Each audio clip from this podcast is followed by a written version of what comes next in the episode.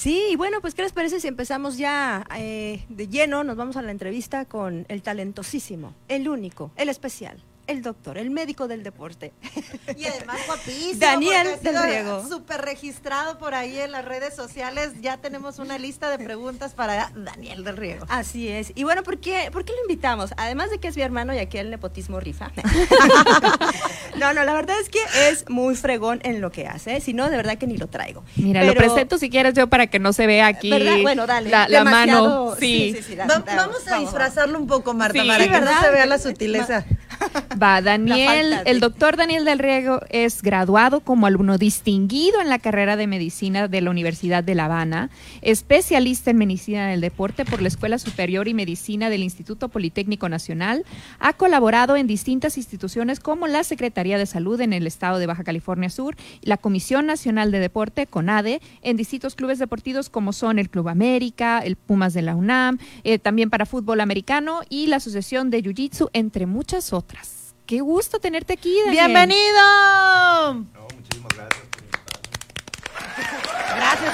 Ah, y agradecemos también a Saúl que nos está en los controles, ahí nos va a ir dirigiendo. Ya aquí hay saludos de Quique por aquí, ya vamos a estar escuchando y muchos temas tenemos por aquí porque independientemente de ser hermano de nuestra queridísima Marta del Riego, pues el tema de la salud ha tomado mucha importancia, sobre todo yo creo que la pandemia nos hizo darnos cuenta que teníamos que reenfocar a prevenir más que eh, al tema de medicina como tal. ¿Cómo has eh, avanzado en ese proceso o cómo fue que la gente empezó a mirar el deporte como una opción de salud? Pues bueno, como, bien lo, lo- mencionas, eh, pues el hecho de, la pandemia reflejó que, la mejor manera de, de- de protegernos para, para cualquier enfermedad, pues es la prevención. Y la manera de, cómo podemos prevenir todo eso, pues es mejorar mucho nuestra, nuestra salud en general. Eh, lo vimos, pues, no habiendo ningún tipo de, medicamento específico para, para esta enfermedad.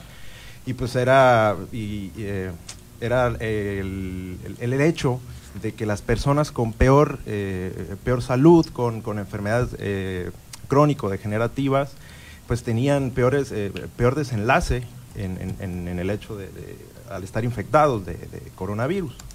Este, y, afortunadamente también antes de la pandemia ya venía, sobre todo en México, que había poca cultura realmente de- de- del ejercicio, eh, del ejercicio físico. Este, ha, ha venido, sobre todo con, con los más jóvenes, sobre todo, pues ya una, una cultura un poquito, se está haciendo un poco más frecuente ver a, a, más personas interesadas, al menos, no muchos practicándola, desgraciadamente, pero al menos eh, más eh, interés al respecto. Sin embargo, si bien pues el ejercicio es una recomendación de, de cajón que se hace para como un elemento importante para tener salud, pues no todo el ejercicio sirve para todas las personas ni beneficia en todas las condiciones. Por ejemplo, pienso cosas muy puntuales, en el caso de las mujeres, el embarazo. Eh, son situaciones en las que merecen una, eh, una guía ¿no? muy específica acerca de qué tipo de actividad se puede hacer, ¿no? Claro, claro. eh, Uno de los pilares fundamentales de- del ejercicio es importante también hacer la distinción, porque muchas veces, o bueno, de, de manera cotidiana utilizamos actividad física, deporte, ejercicio como, como sinónimos. Y no lo son, en las ciencias del deporte tienen su, su- su demarcación muy importante. ¿Cuál sería la, la, diferencia? eh, la actividad física, digamos, sería cualquier movimiento voluntario que aumente nuestro, nuestro, nuestra demanda calórica. Eh, a lo que vamos es, por ejemplo, estar sentado en reposo completo, durmiendo, sería como que el estado basal, el estado mínimo. El- la actividad física es, no sé, levantarnos a caminar, a, no sé, al Oxxo a comprar algo. Digamos que lo normal, ¿no? El, el movimiento habitual de me voy a bañar, me muevo a la oficina o Exacto. camino al carro, eso sería como Exacto, que... esa es la actividad física. El Ah, va. ejercicio físico sería una actividad física encaminada con una metodología que este, tenga eh, un propósito en particular, mejorar alguna condición, ya sea de enfermedad o alguna condición física. Ese sería el ejercicio físico. Y es cuando decido, hoy me levanté con ganas de hacer ejercicio, hoy quiero hacer abdominales, hoy quiero ir a caminar, pero ya es como que algo Exacto, con pero una debe de meta, tener ¿no? una metodología, porque también muchas veces es me, me levanto y voy a caminar. ¿Cuánto? No sé. Este, ¿Qué tan rápido? No sé. ¿En dónde? No sé. Eso también no es, no forma parte como tal del ejercicio. Sí requiere una metodología y un objetivo en justo, particular. justo como dices, este, ¿qué tipos de metodologías para el ejercicio son las que tú recomendarías específicamente para personas que pueden tener, no sé, problemas de obesidad o que tienen diabetes? ¿Qué podría ser? Eh, las recomendaciones generales también de la OMS, de la Asociación Americana, sobre todo de- del deporte, pues son muy generales realmente. Eh, un aspecto, otro aspecto importante también, pues de la especificidad. Y como decía Marta, pues no todos los individuos, no todas las personas son iguales, pero hay, ahora sí que como hay medicamentos, hay metodologías de, de- de prescripción del ejercicio. Hay un sinfín, todas eh, son muy útiles, así como todos los medicamentos tienen su, su- su prescripción específica, también el, el deporte, perdón, también el ejercicio físico. Este, entonces, hay, para cada persona hay un, un- una- un método específico, pero yo siempre digo a los pacientes que el mejor ejercicio físico es el que vas a hacer toda la vida. O sea, no, no importa que yo te prescriba y te mande a hacer el, el súper, lo más novedoso de- del ejercicio físico, y lo último de lo último y súper complejo, si no lo vas a hacer, Claro, si no que te se gusta vuelva hacerlo. parte de tu día a día, ¿no? Claro. Que, sea, que no se vea como la, de aquí en adelante me voy a poner a hacer ejercicio y me voy a poner las pilas. No, que sea parte de tu vida el ejercicio. Exacto. Nadie, A nadie le sirve un atleta de alto rendimiento de tres meses. O sea, sí, Claro. ah, voy a correr todos los días, voy a hacer la super dieta y ya al mes, ah, ya. no. No, y aparte es un desgaste. Yo soy de esas, ¿eh? yo, soy- Exacto. yo reconozco y me avergüenzo de eso, pero este, he conocido muchos gimnasios y muchos recorridos, pero nunca he logrado hacer esta disciplina de a tal hora me levanto, voy a hacer eh, tal actividad. Conozco muchas personas que dicen, no, me levanto a las seis, voy al gimnasio, a tal hora voy a caminar. ¿Cómo propondrías o cómo podemos acercarnos a ya ir generando una disciplina o saber qué, qué puedo hacer yo para acercarme a tener ya algo más planeado, pues? La pregunta del millón. Es, digamos, es el problema que, que tienen todos, o tenemos todos. Yo incluso, pues, digo, es, es en lo que me dedico y yo también sufro de eso y también me da una flojera inmensa. Ok, ya me siento más. Y ya no me siento tan juzgada. No, no, no, realmente Ya puedo sacar es- la panza. No, realmente es el, el problema, ahora sí que fundamental, cómo, cómo motivar a las personas para, para lograrlo. Dos aspectos para mí muy importantes en la planificación o, o al momento de, de hacer un, un, pues sí, un- un- una evaluación a una persona, a un paciente o a un atleta, es eh, que debe de, uno, ser el ejercicio eh, divertido para la persona, digamos, lo debe disfrutar. Claro. Porque no, o sea, no tiene caso hacer, porque es importante, es lo Algo más tedioso importante. que-. Exacto. O sea, Sí. te- no te gusta eh, andar en bicicleta y te compras una bicicleta, ¿no? Exactamente, o sea, es- no tiene ningún sentido. Se vuelven en percheros ahí. Exacto, Ay, exacto, yo- exacto. así Muchos es. pacientes, por ejemplo, me dice hace un tiempo, le dije, no, pues mira, puedes empezar haciendo esto, esto. La recomendación me dijo, doctor, realmente no lo voy a hacer. No me gusta correr, no me gusta caminar. Ok, ¿qué te gusta hacer? Me gusta levantar pesas. O bailar. Ok, o bailar. Digamos, uno de los pilares debe ser divertido, debes de disfrutar lo que haces. Si no, no tiene ningún sentido. Y el segundo... Y no lo donde- vas a sostener. Exacto, exacto, sobre todo. Y en un, eh, en un segundo, digamos, no, no, tan, no, no menos importante, el hecho de que sea seguro. Que bueno, ahí también pues entro yo, sobre todo el médico, la figura del médico del deporte debe ser, digamos, el que, el que entra ahí. Este, que interviene para Exacto, guiar. porque tiene que ser seguro, porque no tiene ningún caso. Así como que si no lo disfrutas, no lo vas a, no lo vas a hacer un hábito. Si no es seguro, pues te vas a lesionar. Y eso también pasa mucho, que uno inicia un, un plan de, de actividad, de ejercicio físico y se lesiona. Y entonces es O un- nunca hiciste ejercicio y se quieren aventar 300 sentadillas en, unas- en un día, ¿no? Exactamente. O y le hiciste ejercicio y hace 20 años y crees que vas a volver a como estabas hace 20 Al años. y desempeño que no, tenías, Exacto, sí. y obviamente no. No. Sí, mi papá está escuchando decir, es que yo eh, practicaba tenis, nadaba, yo sí, Ah, pues sí, ajá. No, y fíjate, ahorita comentas algo que a mí me llama mucho la atención, esta cuestión de empezar a hacer ejercicio sin una orientación es peligroso. Eh, luego vemos cómo se ponen de moda ciertas rutinas de ejercicio, las simples sentadillas. Yo aquí yo dije que iba a agarrarlo de consultoría, ¿no? Pero ahí voy. Perfecto, Eh, perfecto. Yo tengo una rodilla que me truena, ustedes no tienen idea. Pero entonces, si no tengo la posición correcta, aquí ya varios levantaron la mano.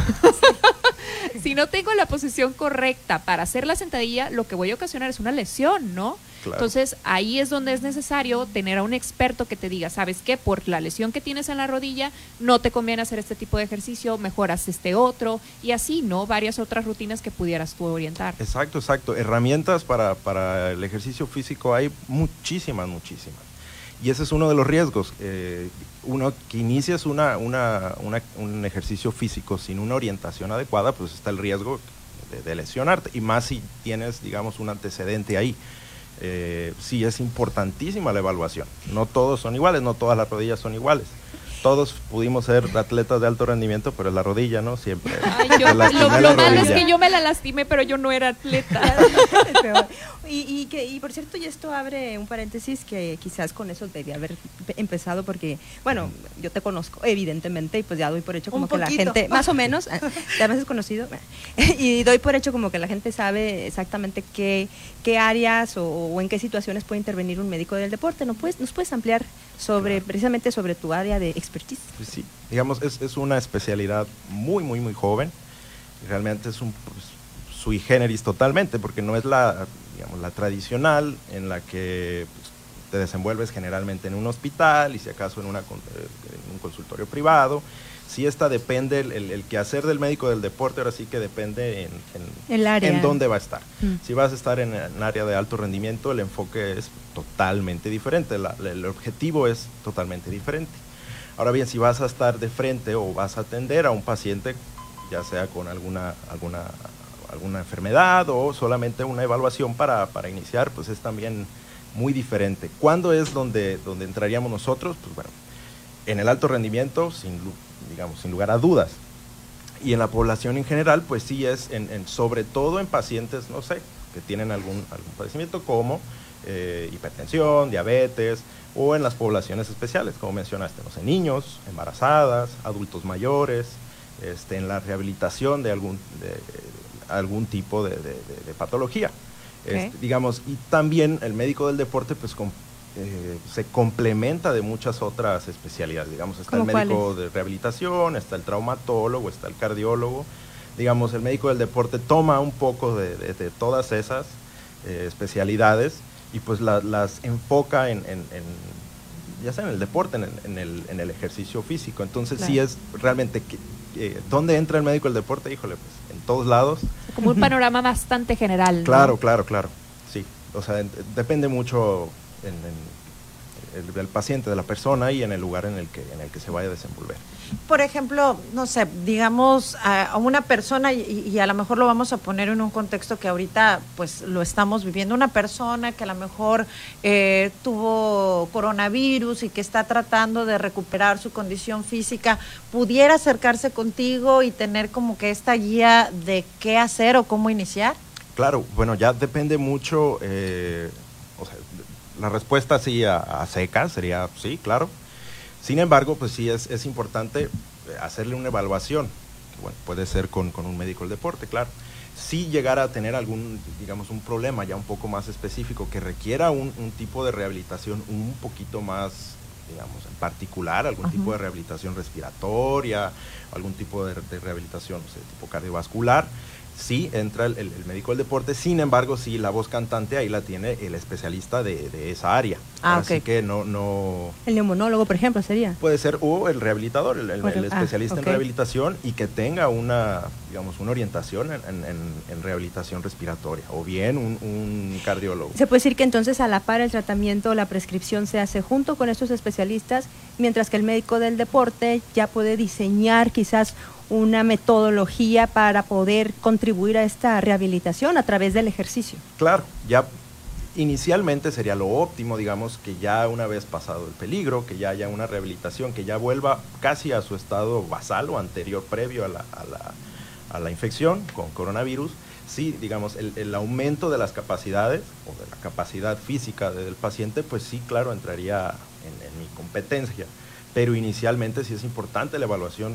Digamos, lo primero, pues es como mencioné, la seguridad. Claro. Y un paciente con, con estas características, pues sí es importante primero, digamos, que, que- que esté al menos en su, en su estado previo o fuera ya, digamos, de, de algún, de algún peligro, por Algún decirlo de alguna riesgo. manera. Y en esos casos, pues sí, la, la- la voz cantante la lleva. Y qué importante es saberlo, ¿no? Este, el, el estar atendiéndose con especialidades, con, con no aventarse a la libre, como dice uno, ¿no? Así es, así es. Y más, digamos, en una enfermedad pues, totalmente nueva, que realmente la información que, que tenemos es muy reducida.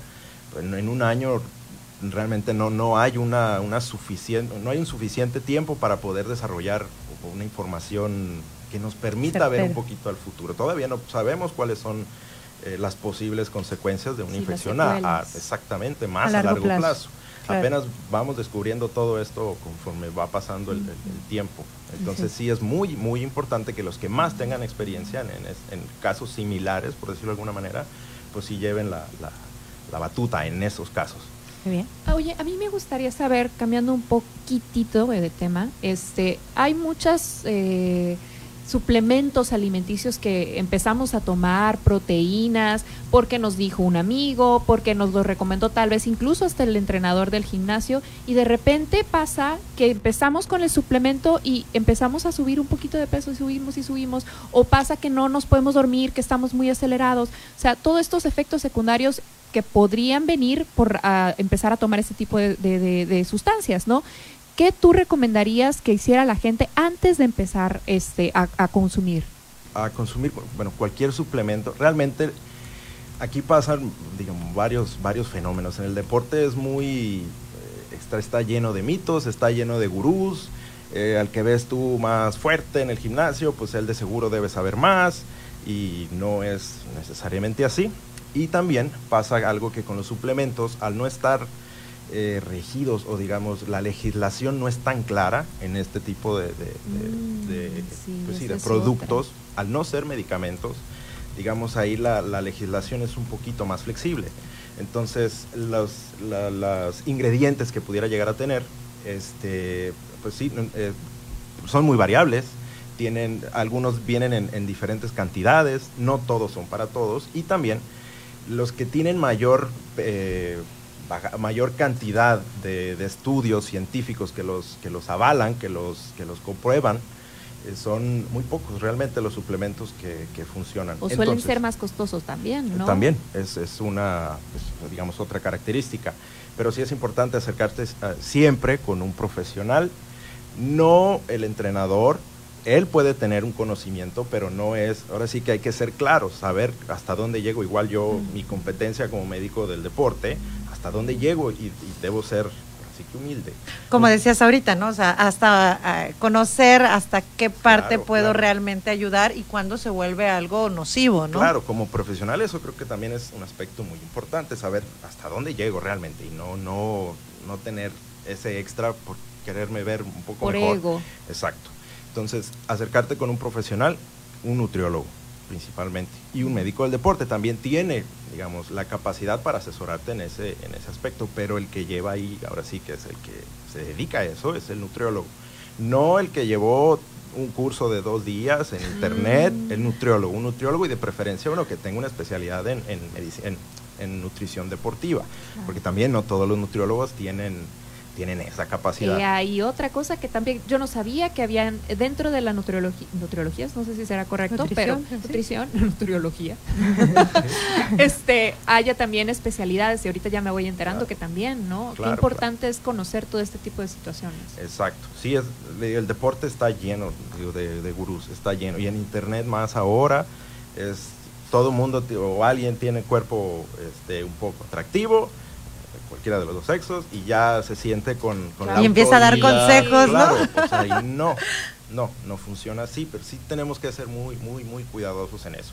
Y le digo, yendo al, al gimnasio, se ve alguien, no sé, o levanta mucho peso, o, o alguien que, que se ve que tiene tiempo yendo ahí, y ya creemos falsamente que Sí. tiene, O tiene que la te puede responder a ti tu situación específica, Exacto, ¿no? Y a lo mejor exacto. pues no tiene el conocimiento de que tuviste alguna enfermedad o que tienes una lesión. Exactamente, exactamente. Entonces también tenemos que tomar nuestra salud en, en- ¿En realmente en serio? nuestras manos. porque se las dejamos también a los profesionales. O sea, a lo que voy es, eh, nosotros somos responsables de nuestra salud. Y, y si vamos a tomar algo, por más que nos digan natural, el veneno de una víbora es natural y no, no, es, no es bueno. Digamos, no todo por ser natural a todo mundo le, le hace bien. Es beneficioso. No por ser un suplemento es, es adecuado para, para cualquier persona. Entonces, no tomes nada si no te asesoras con un profesional. Con quien corresponda. Exacto, Así es. exacto. Bueno, también eh, tenemos, te mando saludos Manuel CR. ¿Sí? Saludos, saludos. Sí, Y bueno, eh, o también puede guiar en la práctica del ejercicio, ya sea de alto rendimiento, o, el- o la persona que a lo mejor tiene alguna condición, alguna enfermedad, algún padecimiento que desea iniciar un deporte, entonces puede acudir a un médico del deporte para orientarse en qué hacer, cómo hacer, y etcétera, etcétera. Exacto. Y también durante el, el- su plan de entrenamiento evaluar. Ah, Lo que no es medido no puede ser mejorado. Tú, puedes, tú, por ejemplo, pones programas de deportes, programa de ejercicio, alguna metodología. Claro, claro, se hacen evaluaciones previas a, a alguna persona en particular y se hace un plan. Obviamente todo eso hay que ser, hay que ir reevaluando porque todo plan, digamos, Es flexible, ¿no? Exacto, exacto. No también hay que ser rígidos y lo importante es evaluar. Perfecto, pues ya, ya nos están avisando que nos vamos a, a nuestro primer corte. ¿Algo más que desees agregar ya para irnos? ¿Tus No, redes no. sociales, dónde te podemos encontrar? Sí, por favor, compártenos tus redes sociales para Eh, poder Daniel estar del en Riego contacto. Ruiz. eh, en, en Instagram creo que estoy como B de, del Riego. Ruiz. Y, y ya, me pueden seguir ahí. Y cualquier duda o, eh, o cualquier cosa, pues me pueden escribir por ahí. Yo con mucho, muchísimo gusto le- les O a través también de la página. Claro, claro, claro. Con mucho gusto, muchísimas gracias Daniel, te vamos a hacer llegar todas las dudas que están, te manda también saludos Miriam Valtierra, saludos de Fernando Arellano, muchísimas gracias a todas José las personas que nos están primo, primo. acompañando precisamente en el programa y vamos a poner ahí también la liga para tus redes sociales, precisamente para las personas que estén interesadas en alguna consulta y ya en específico, muchísimas gracias Daniel y estamos aquí esperándolos en la mesa. Vamos al corte.